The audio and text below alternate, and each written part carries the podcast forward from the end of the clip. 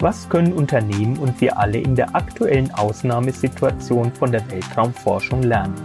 Darüber sprechen wir heute mit Astronautentrainerin Laura Winterling. Frau Winterling, was machen Sie als Astronautentrainerin?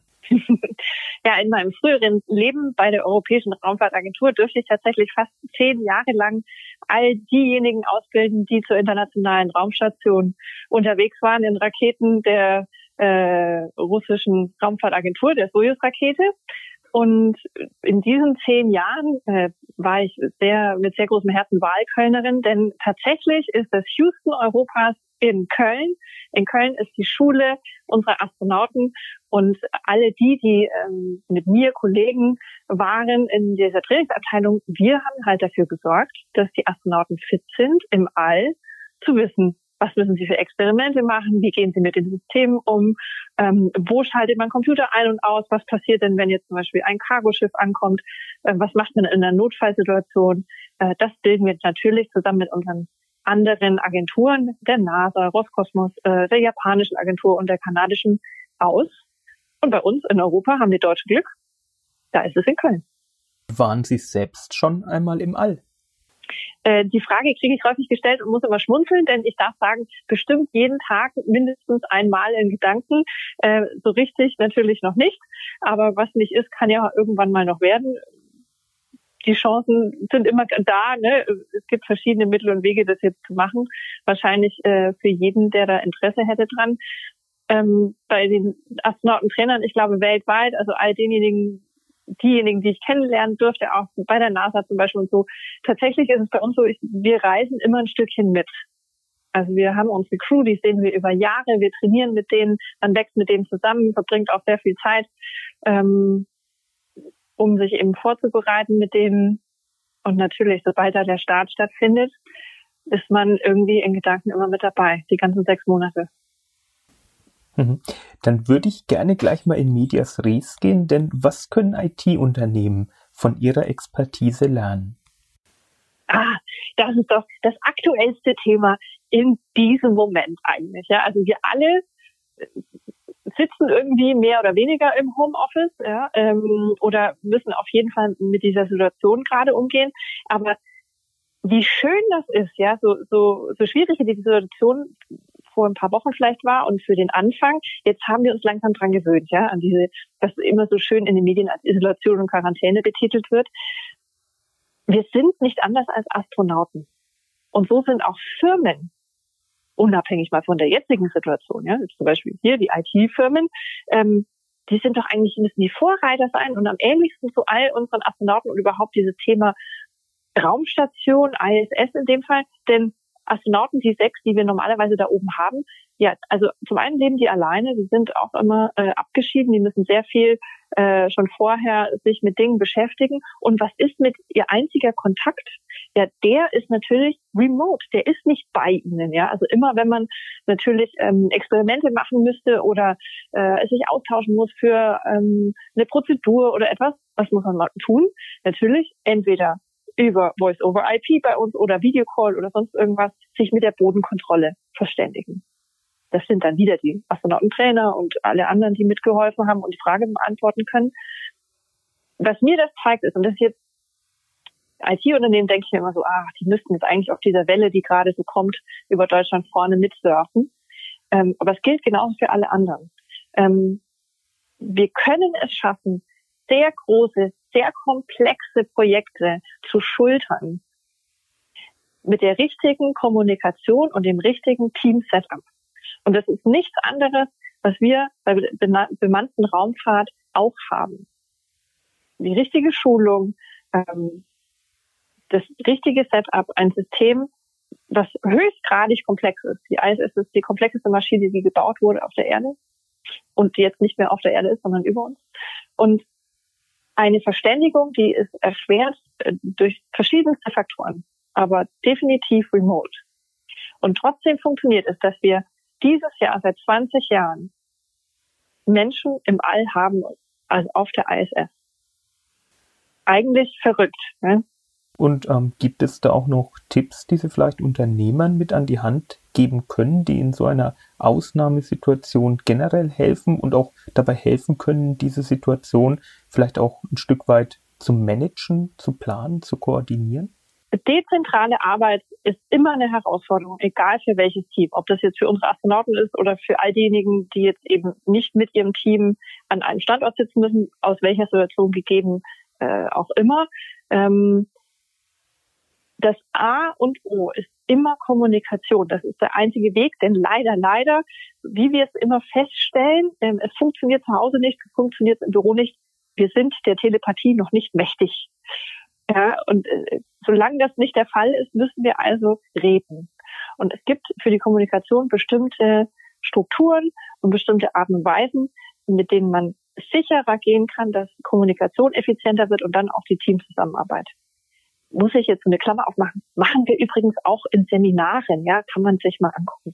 Ähm, natürlich können wir uns da viel abschauen von unseren Astronauten, denn die müssen nicht nur miteinander kommunizieren, also die, diese, der eine mit den fünf anderen, die dort oben leben, sondern halt tatsächlich mit dieser Bodenkontrolle ähm, über verschiedene Sprachen, verschiedene Kulturen, verschiedene Zeitzonen hinweg äh, um, um dieses ganze Konstrukt Raumstation laufen zu lassen. Jetzt haben wir ja nur einen Arbeitstag von acht Stunden, eigentlich normalerweise. Ne?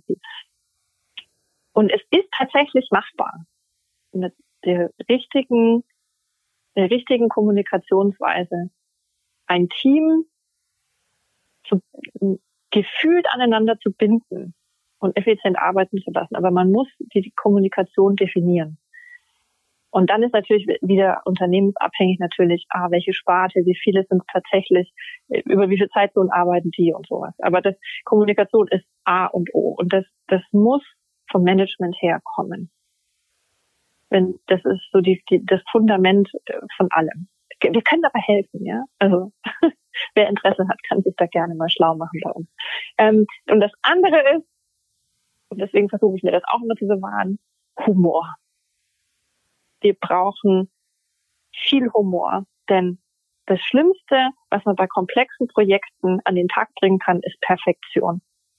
Wer mit Perfektion arbeitet, der wird nicht nur unzufrieden abends nach Hause gehen, so einschlafen und wieder aufwachen und wird alles andere auch ähm, beeinflussen im Leben, sondern der wird scheitern an seinen eigenen Regeln und Gesetzen. Wer nach Perfektion strebt und immer nach der 100-Prozent-Marke, der kann ja nur verlieren, denn wir sind halt Menschen und nicht auf 100 Prozent ausgelegt.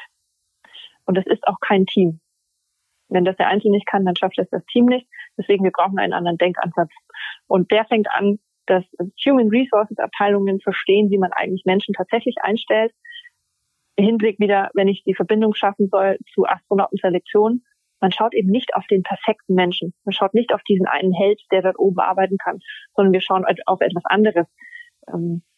Ein, habe ich auch einen TEDx-Talk drüber gemacht, von Perfektion zur Exzellenz und definiere da so ein bisschen, was Exzellenz für einen eigentlich bedeutet. Weil, wonach suchen wir denn in Astronauten, wenn wenn man so will?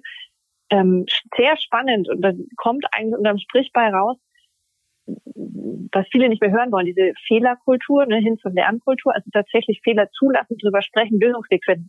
Nicht mehr ähm, rumeiern, ja, okay, Fehler passiert, oh Gott, ja, erstmal jeder über eine Woche lang zieht sich in den Teams das weg, jeder ist irgendwie angegriffen, persönlich auch noch.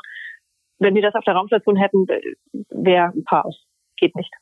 Das ist höchstgradig ineffizient.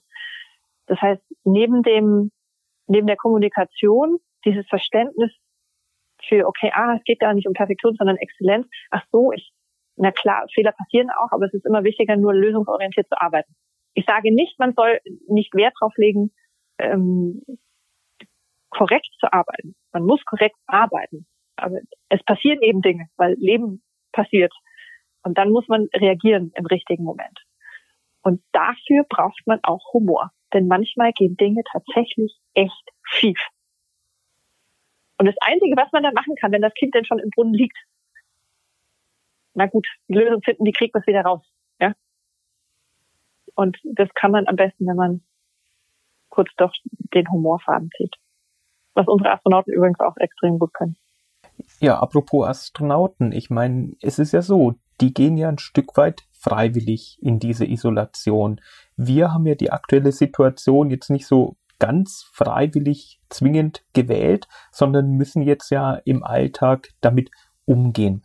Gibt es aus Ihrer Erfahrung da ähm, Tipps, ähm, ja, Ratschläge, die Sie den Menschen jetzt in der Corona-Krise geben können? So eine Art, ja, wie macht man den Aufenthalt im All erträglicher?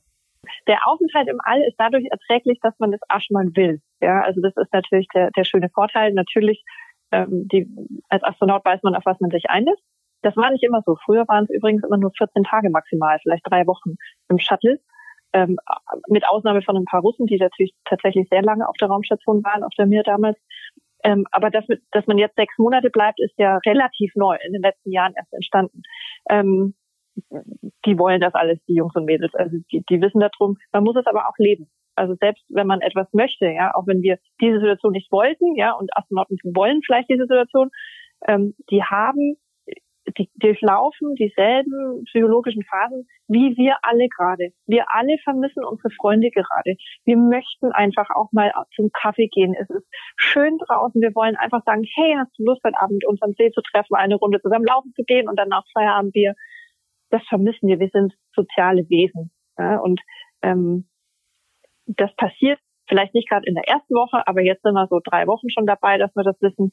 Ähm, jetzt ist es auch, jetzt spüren wir so den ersten kleinen Dip ja, in dieser Kurve. Und den gibt's auch im All. Der kommt aber erst so nach ne, eineinhalb, zwei Monaten. Weil man ja, weil man im All weiß, wir haben sechs Monate, da die Frist gegeben. Wir für uns, wir haben jetzt erstmal nur eine kleine Frist, aber danach ist ein Fragezeichen. Ähm, ich glaube, das, was man, was man sich selber immer wieder sagen muss, ist, wir, wir können einfach nicht davon ausgehen, dass Dinge so bleiben, wie wir sie kennen. Wir müssen uns flexibler machen. Und da spanne ich den Bogen zurück zu diesem exzellenten Verhalten. Denn wenn ich Exzellenz beschreiben soll, dann steht da drin, das macht einen flexibler. Dieses Denken von, ach so, es können ja immer Dinge passieren. Es ist nur die Frage, wie ich darauf reagiere. Und es ist eine Einstellungssache. Die beginnt zu Hause früh, wenn man aufsteht und die Augen aufmacht in, ins Badezimmer geht und sich einen Spiegel anschaut, ab dem Moment geht los Einstellung für den Tag. Und das, das ist eine Schraube, die kann jeder drehen. Wir können früh entscheiden, jetzt auch gerade in der Situation, in der derzeitigen, in der wir uns alle befinden, wie möchte ich gerne damit umgehen? Und ich hoffe so sehr, viele, viele auch, ich weiß, wenn es schwer ist und wenn viele Dinge dranhängen. Also jeder von uns hat jetzt größere Päckchen zu tragen als vorher, als noch vor vier Wochen, ähm, dass man trotzdem es schafft, einfach früh dann zu sagen, auf den Bad zu gehen und sagen so, okay, dann ist es halt so. Jetzt gucken wir mal, was das Leben noch so bringt. Ähm, muss ich wieder eine Klammer aufmachen. Meine Großmutter hatte einen schönen Spruch an ihrer Wand hängen. Da stand immer drauf, fand ich total, habe ich nie verstanden vorher. Da stand drauf, lächle und sei froh, es könnte schlimmer kommen. Und der Satz geht weiter. Und ich lächelte und war froh und es kam schlimmer. Und es ist so die Quintessenz von diesem Ding, ja, also wir können uns in jeder Situation entscheiden, wollen wir das mit einem Lächeln nehmen oder mit einigermaßen der positiven Einstellung oder nicht, denn es wäre doch schöner, wir tun. Was, wir wissen ja nicht, was danach kommt. Vor vier Jahren haben Sie auch einen großen Schritt gewagt, den Schritt in die Selbstständigkeit. Wie kam es dazu und was ist Ihr Fazit? Wenn ich die Frage bekomme, kann ich nur am ehrlichsten antworten, ich, ich bin ganz stur dem gefolgt, was ich machen wollte.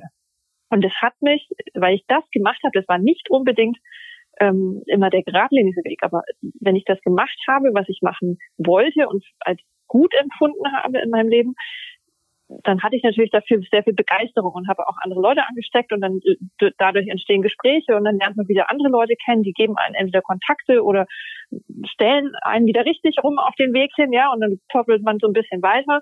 Ähm, deshalb bin ich dahin gekommen. Also so ein bisschen dieses altbekannte, na, du musst schon auf dein Herz hören.